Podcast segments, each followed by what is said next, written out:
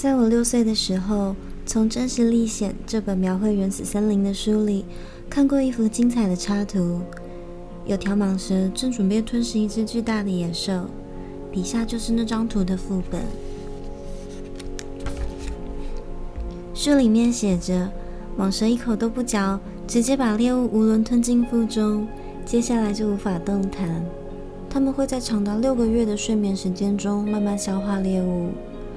我对丛林冒险抱有各式各样的幻想，所以我拿起色铅笔画了生平第一幅图。我的一号作品看起来像这样。我把这幅杰作拿给大人看，问他们会不会觉得很可怕，但是他们却回答：“一顶帽子有什么好怕的？这才不是帽子，是一条巨蟒正在消化肚子里的大象。”然后我把巨蟒肚子里的样子画出来。让大人看得更清楚。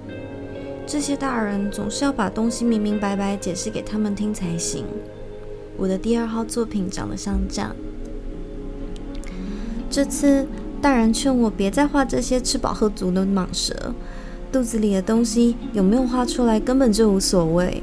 我应该把精神放在地理、历史、数学、文法这些科目上。就这样，我在六岁那年放弃了画家这个美好的职业。我的第一号和第二号作品接连失败，也让我十分沮丧。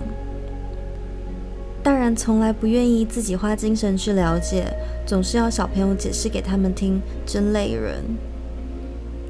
后来我选择另一种职业，我学会开飞机，几乎飞遍世界各个角落。地理知识发挥了很大的作用，我一眼就能辨别中国和亚利桑那有何不同。如果在黑夜中迷失方向，地理真的相当实用，也因为四处飞行的生活，我遇过很多正经严肃的人。我跟大人一起生活的时间很长，仔细观察他们，但是我对他们看法却依然没有多大改变。每当我遇到一个看起来脑筋清楚的大人，就会拿出小心保存的一号作品来试试他。我想知道他是否能看懂这幅画。不过，他们的回答总是：“这是帽子。”所以我也不会和他谈巨蟒、丛林或是星星之类的话题。我会降低自己的水准，跟他们聊聊桥牌、高尔夫球或是政治、领带这些东西。最后，这个大人会非常高兴能认识像我这样讲理的人。我就这样独自生活，身边连个能说真心话的人都没有。直到六年前，在撒哈拉沙漠里飞机失事，飞机引擎里有个东西坏了。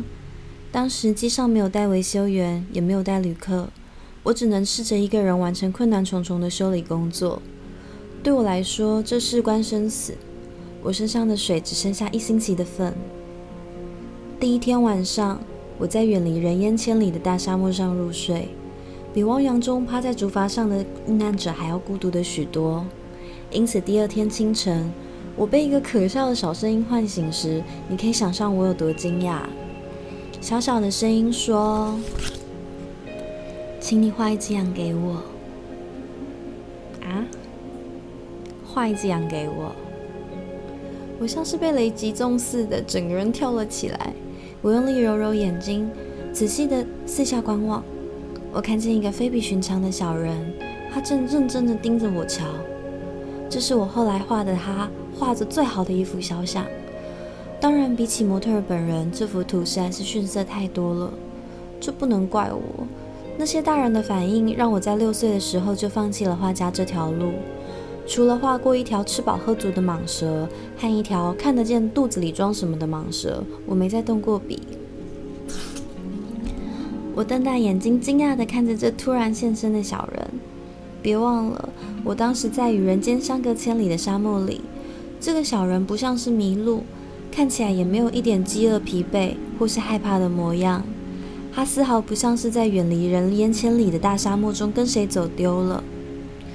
我终于摆脱惊讶，能开口说话的时候，对他说了一句：“你在这里做什么？”他却仿佛有什么重要的事一般，缓缓地再说了一次。请你画一只羊给我。当神秘的力量太过强大的时候，没有人能够拒绝臣服于它。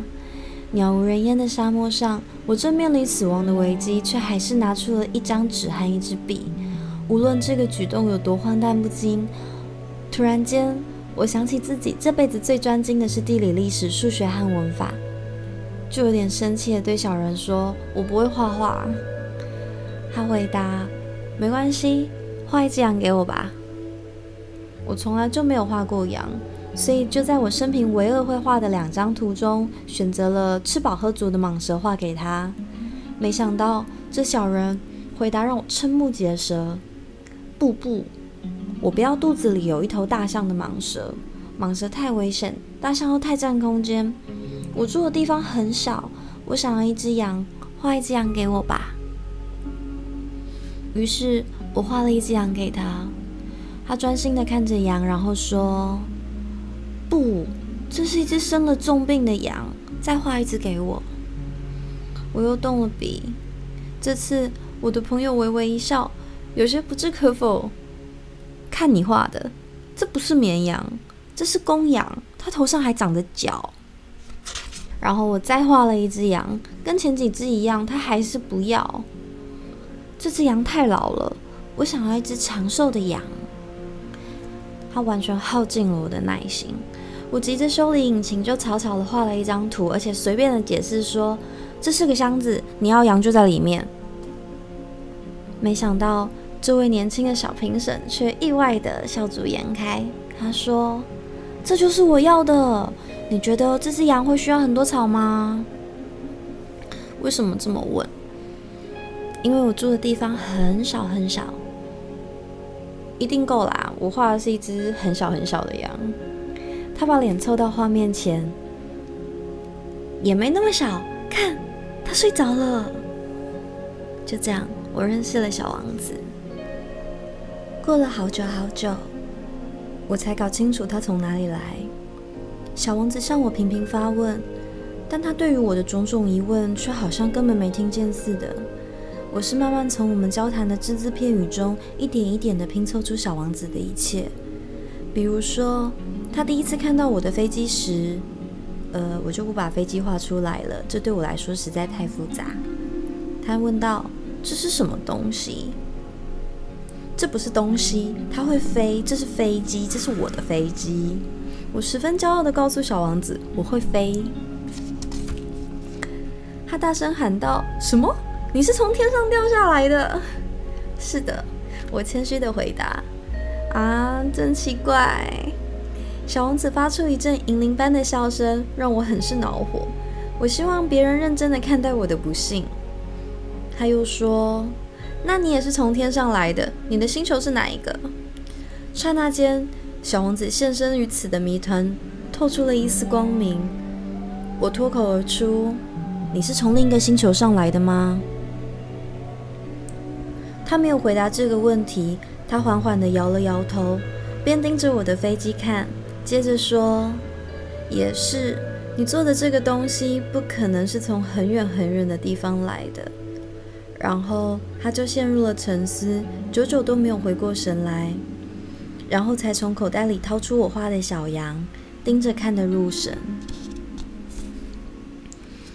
你可以想象，别的星球这个暧昧不明的话，挑起了我多大的好奇心。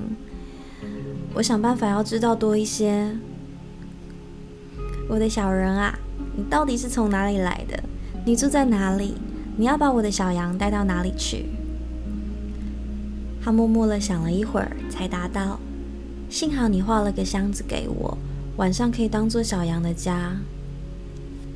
当然啊，如果你乖乖的话，我会再画一条绳子给你。白天你可以把羊绑住，再画一根柱子给你，系着绳子。”我的建议似乎让小王子有些反感。绑住他，好奇怪的想法。你要是不绑住他，他会四处乱跑，万一他走丢了，我的朋友又笑了起来。你以为他能跑去哪？他哪里都会去啊，他会一直往前跑，一直往前跑，一直往前跑。小王子认真的说：“没关系，我住的地方很小很小。”然后他略带感伤的又补了一句：“一直往前跑，也去不了多远。”我知道的关于小王子第二件重要的事，就是他住的星球比一栋房子大不了多少，没什么好吃惊的。除了地球、木星、火星、金星这几个曾被命名的大行星以外，我知道宇宙间还有存在千百个星球。有些星球太小，就算望远镜也很难看到。每当天文学家发现一颗小行星，他并不会替它命名，只会给它一个编号，例如。三二五小行星，我有确切的理由相信，小王子住的星球就是 B 六一二小行星。这颗小行星只有一九零九年一位土耳其天文学家曾在望远镜里看过一次。他在国际太空大会上发表关于这项发现的演说，但是他穿了一身土耳其传统服饰上台，所以没有一个人相信他说的话。大人就是这样。幸好，土耳其的独裁者挽回了 B 六一二星球的名声，强迫土耳其人民都要改穿欧服，否则就要处以死刑。一九二零年，一位天文学家穿上一身迷人优雅的西服，再次发表演说。这次每个人都对他说的话深信不疑。如果我告诉你关于 B 六一二小行星的各种细节，还有它的编号，这都是因为大人老喜欢这样做。大人喜欢数字。当你跟大人提起一个新朋友，他们从来不问真正重要的问题。他们绝不会问你，他说的语调如何，他喜欢玩什么游戏，他收不收集蝴蝶。他们只会问你，他几岁，家里有几个兄弟姐妹，他多重，他爸赚多少钱。他们总是认为知道这些才算得上是了解。而你如果告诉大人，我看见一栋漂亮的房子，砖瓦是玫瑰色的，窗边摆满天竺葵，屋顶上还有鸽子。他们也无法想象，应该这样讲：我看见一栋十几万法郎的房子，他们会大喊：“哇，多美的房子啊！”因此，如果你告诉他们，小王子存在的证据就是他很迷人，他很爱笑，他想要一只羊。如果有人想要一只羊，这就足以证明他的存在。他们只会耸耸肩，把你当做小孩。但是如果你说小王子是从 B 六一二小行星来的，就能说服大人，也不会再问东问西的来烦你。他们就是这样，不怪他们。小孩不要对大人们太严苛。当然，在我们这些了解何谓人生的人眼里，编号不过就是个笑话。我真想像个讲童话故事一般来说这个故事，开头就像这样。从前，从前有一个小王子，住在一个和他差不多大的星球上。他需要一个朋友。对于了解生活的人而言，这显为更加的真实。但是我不喜欢随随便便的读这本书，因为我在回忆这些往事的时候，心里还是很难过。我的朋友和他的小羊已经离开六年了。我写下他的故事，就是为了不要忘记他。忘记朋友这种事情太过悲哀。不是每一个人都能交到一个朋友，我可能也会变成那种只在乎数字的大人。因为这种种原因，我买了一盒颜料和几支铅笔。到我这个年纪，而且还是个只在六岁画过两条蟒蛇就没再画过别的东西的人，现在要重回绘画的怀抱，简直难如登天。当然，我会努力的把它最真实的一面画下来。但我不能保证自己能够心想事成。一张画的有模有样，另一张就不怎么样了。身材比例我也掌握的不太好。书里有的小王子画的太大，有的又画的太少。他的衣着和颜色也让我下笔犹豫。于是我东涂涂西改改，画的不太好，也不太坏。的确，最后可能还是有些重要的地方画错了，请大家见谅。因为我的朋友没有解释过什么。他以为我跟他是一样的，但很遗憾，我一次也没有看到过盒子里的小羊。或许我有点像大人了，我已经变老了。每一天，我对小王子的星球了解都会多一些。他为何离开，以及旅途中发生的事情，这些都是慢慢从他谈话中泄露出来的。因此，到第三天的时候，我知道了关于猴面包树的种种。这次也是由羊的问题起头。小王子突然认真的问我：“羊真的会吃灌木吗？”“嗯，会吃。”“太好了。”我不懂羊吃灌木为什么这么重要。不过小王子又问：“所以羊也会吃猴面包树吗？”我告诉小王子，猴面包树不像灌木那么小，而且是一种跟教堂差不多大的树。即使他带了一群大象回去，也吃不完一棵猴面包树。一群大象让小王子发笑。那我得把大象一只一只叠起来才行。他聪明地注意到，红面包树在长大以前也是小小的呀。不错，可是你为什么想让羊去把小红面包树吃掉了呢？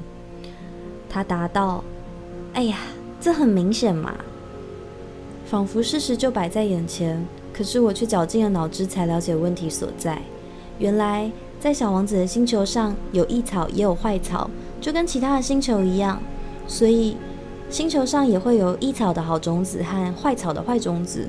可是你看不见种子，种子在泥土里悄悄沉睡，直到其中一颗种子悠悠转醒，它伸展开来。朝向阳光，害羞地长出一颗可爱漂亮的嫩芽。如果是株萝卜苗，或是玫瑰花苗，就任由它恣意生长。如果是坏苗，一发现就应该尽快铲除。小王子的星球上有些很可怕的种子，那就是猴面包树的种子。这个星球的泥土里到处都藏着猴面包树的种子。要是没有尽早铲除猴面包树树苗，可能就再也没办法摆脱它。猴面包树会占据整个星球，而树根能穿透星球。如果星球很小，猴面包树又太多，一颗星球最后的下场将是支离破碎。这是自我约束的问题。后来，小王子对我说：“早上起床梳洗完毕以后，就要小心翼翼地替整颗星球梳洗，要规定自己定时拔掉猴面包树树苗。这种树苗和玫瑰花苗非常相似。”一旦分辨出是猴面包树树苗，就要赶紧拔除。这个工作很无聊，但是很简单。后来有一天，他建议我试着画一张漂亮的图，让我故乡的孩子们能深深记住这件事。他对我说：“如果有一天他们出门旅行，这张图就会派上用场。有时候人会拖延逃避，没有马上去做自己的工作。”却也没有出什么大问题。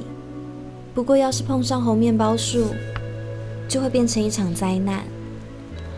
我曾经到过一个星球，上面住了一个懒鬼，他漏了三株树苗。照着小王子的描述，我画了这颗星球。我不太喜欢说教，可是大家几乎都不明白猴面包树有多可怕，而且对那些误入小行星的人来说也相当危险。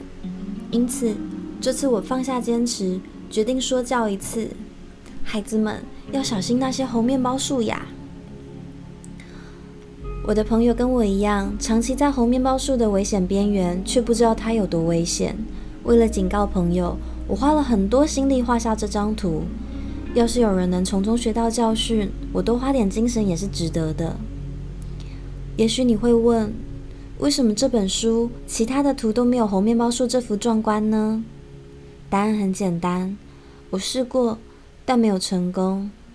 或许我在画红面包树的时候，心中相当急切的缘故吧。啊，小王子，我就这么一点一滴的了解你充满忧愁的生活。在很长的一段时间里，你唯一的乐趣就是静静看着太阳西下。我在第四天的早上才知道这件事。那时你对我说。我喜欢看日落，我们去看日落吧。但是要等，等什么？等夕阳西沉。刚开始你似乎吃了一惊，随后你就自己笑自己糊涂，并且对我说：“我老是以为自己还在家里。”大家都知道，在美国的中午艳阳高照的时候，法国却已是日暮西山。只要能在一分钟内赶到法国，就可以看到夕阳。可惜法国太过遥远。但是在你的星球上，只要把椅子往前拉几步就够了。任何时候你想看日落都没有问题。有一天，我看了四十四次日落。